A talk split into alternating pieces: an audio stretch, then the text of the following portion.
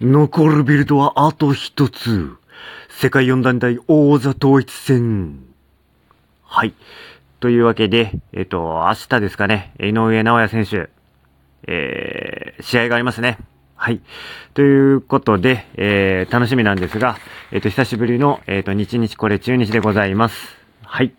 えー、収録がまた、えー、間がかなり空いてしまいました。前回が7月の収録でした。調べたら。はい。かなり空いてしまったんですが、まあちょっと色々あってね、あのー、まあ、ライブでね、あの試合中継っていうのはちょっと何回かやらせてもらってたんですけど、えー、ちょっと、えー、収録は、えー、間がかなり空いてしまいましたというところになります。えっ、と、今回はですね、えっ、と、ザボさんからですね、質問、お便りが来てまして、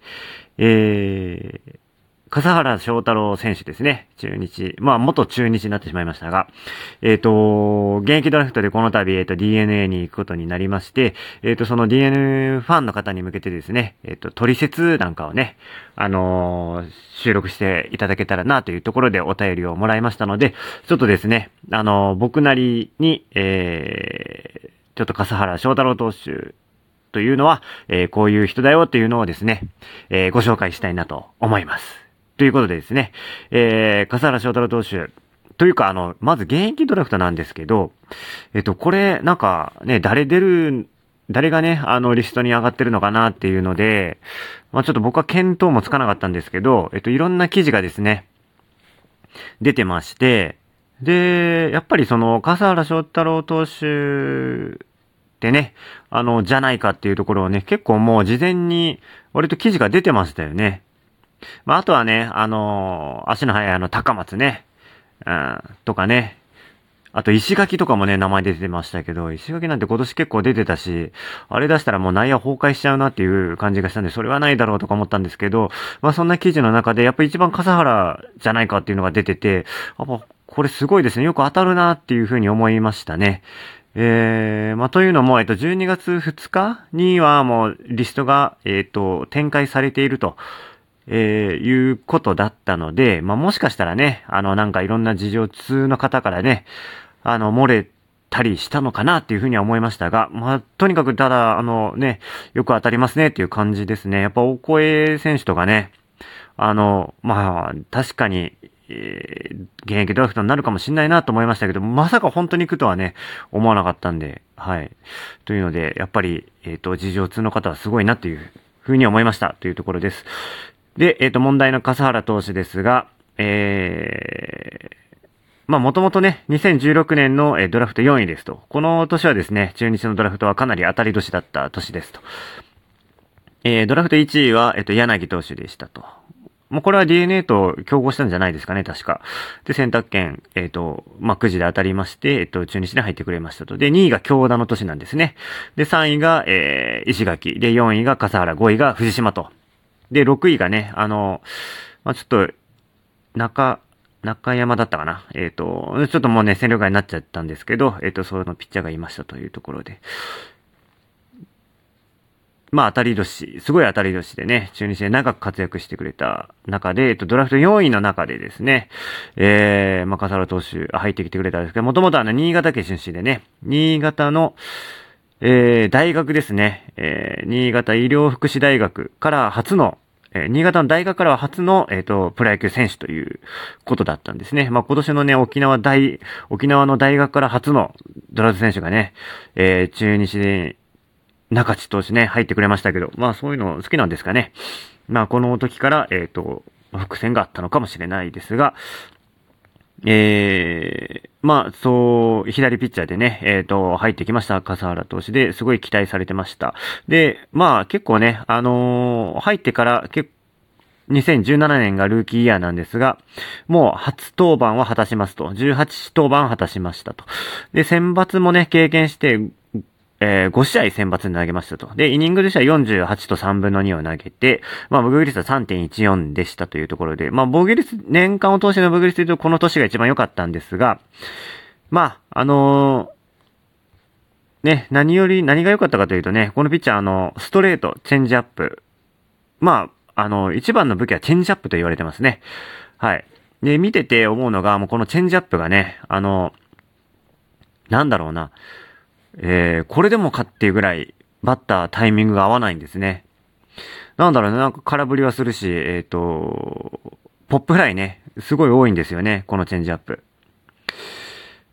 えー、まあ、ストレートが生きてるからなのか、まあ、そもそものそのチェンジアップの精度がすごくいいのか、まあ、どっちかはちょっとわからないんですが、えー、このチェンジアップが一番の武器ですというところですね。で、まあ、特徴としては、あの、やっぱフライボールピッチャーですね。やっぱりその、ポップフライがよく上がるなっていう印象が、えー、個人的にはあります。で、持ち球はさっき言いました通りストレートチェンジアップなんですが、実はカットボールもあるらしくて、まあちょっとこれ、あの映像でね、あのテレビで見てる限りはちょっとあれがカットボールだな、これが直球だなっていうのはちょっと見分けはつかないからわかんないんですけど、このカットボールがね、あの、まあ食い込むってことでね、あの、すごいそれが効いているっていう風に、えー、言われています。で、2017年はまあ、ルーキーイヤーとして、まあ結局、まあ、勝敗でいくと1勝3敗で終わりましたというところ。で、2018年が一番の当たりとしてしたと。まあ、成績で言うと、えっと、20試合同番17選抜。で、勝敗で言うと6勝4敗でしたと。勝ち越し、えー、貯金を2、2つ作りましたというところですね。で、えっと、投球回数は108回と、えっと、3分の2を投げて、えー、奪三振は88。まあ、防御率は4.14だったんですが、えー、まあ、これがね、結構あの、まあ、この年はすごい良かったですね。まあ、見てて、あの、可能性をすごい感じました。まあ、何が良かったかというとですね、もともとあの、左投げですけど、結構あの、上手投げというか、あの、まあ、よくね、あの、腕が斜めから出るようなスリークォーターみたいな感じじゃなくて、本当に上から出るんですね。真上から。えー、投げますと。で、そこからね、あの、直球かチェンジアップかわからないっていう感じで、まあ、フォームはほとんど一緒でですね、っていう感じで、まあ、どんどんあの、投げっぷりがいいんですよ。あの、どんどんどんどん、えー、投げていくっていう感じでね。勢いがあるというか、で、フォームも躍動感がありますし、これはだからね、あの、バッターはちょっと怖いだろうなっていう感じがします。で、まあ、この年ね、2018年なんですけど、2018年って中日で言うとですね、とてもあの、バッティングっていうか打撃陣がすごい良かった年なんですね。あの、今からするとね、僕信じられないんですが、えっ、ー、と、ビシエルが首位打者取って、アルモンテが、えー、160安打ぐらい打って、で、大島もいて、で、平田が160安打ぐらい打って、これがね、平田1番でね、大活躍したんですね。えー、サイクルヒットも打ったりして。で、高橋周平が、えっ、ー、と、初めて規定打席に立った年かな。えー、セカンドかなんかをね、ずっと守ってて。で、それくらいで、あと福田もいてね、えー、十何本打って。もうこれね、この、割と、えー、重厚長大な打線だったんですね。で、そんな中ね、あの、投げてたんで、で、この年なんですけど、えっ、と、バッティングが良かったんだけど、投手が崩壊してた時代なんですね。2018年は。その中だったので、えっ、ー、と、笠原の、えー、投球はすごい目立ってましたね。で、すごい、まあ、安定感があるように見えてですね。で、投げっぷりもいいし、まあ、これもね、だから本当にこの理由は、えー、どんどん投げ、投げていっても、まあ、ある程度打たれはしてもですね、まあ、ドームだし、そんな、えっ、ー、と、まあ、ピッチャーズパークですから、その安心感もありますし、何よりですね、打線のバックがあるから、結局打ち返してくれるだろうっていう、その安心感もあったと思うんですよ。だから、えっと、防御率が4.14ですけど、えー、2つ勝ち越しができたということなんですね。だと僕は思ってます。だからですね、今回の現役ドラフトで、えっと、笠原 DNA 行きましたけど、まあ、完全に打は強いじゃないですか。だからとてもいいチームに行ったんだなと、個人的には思ってます。はい。で、ここからですね、えっと、2019年、はですね、えっ、と、2018年の活躍が認められて、えー、与田監督、えー、第1年目ですね、に、えっ、と、見事開幕投手の座を得ますというところですね。なんですが、この年はですね、あの、なのですごい期待されて、えー、臨んだシーズンだったんですが、えー、アクシデントが起こりますと、えー、不整脈がね、発生しちゃうんですね。で、これでですね、これがもう序盤でしたね。え4月下旬にですね、もうこの症状が出て、えー、もう家庭テラブレーション手術しなきゃいけないっていうことになって、で、ヨダ監督も手術受けなさいってことで、えっ、ー、と、一旦離脱をしてしまいますと。で、ちょっと今、ウィキペディア見てるんですが、これは発作性上質性頻迫というふうに診断されてますね。これですね、僕ね、今年、あの、これ全く同じ、この上質性頻迫ってやつ僕もかかってですね。で、カテーテルアブレーション手術ちょっと受けたんですけど、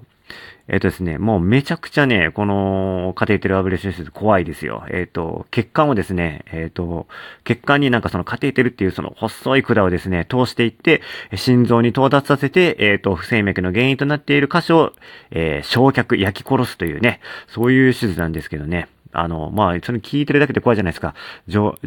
太い血管ですね、の、をブスッと刺してですね、そこに管通していって、行くと。それも本当にミスとか起きないのかってすごい心配ですよね。ただまあ、これ本当に、笠原選手ね、あの、この当時僕はあの、その記事見てる、うわ、怖い病気かかったなっていう感じで、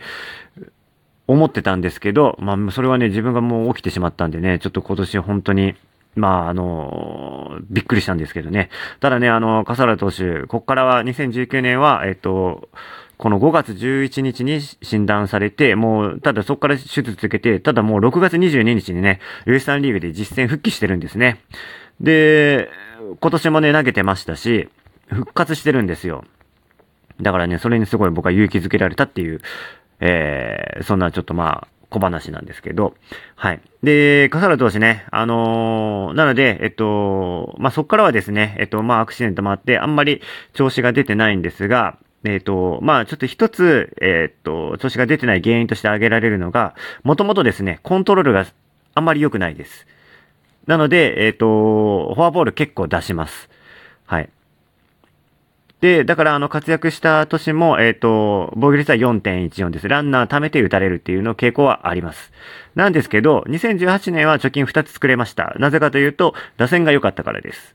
で、今回行く DNA っていうのは打線がいいチームです。なので、えー、笠原投手はですね、僕必ず復活すると思ってるんです。えっ、ー、と、まあ、まだ若いですし、体力ありますから、長い回を投げられるスタミナもありますと。で、フォアボール気にせず、どんどん投げていけるチームになりましたってことで、えっ、ー、と、またね、えー、勝ち、えー、貯金ができるような投球ができるんじゃないかと僕は思ってます。ということで以上となります。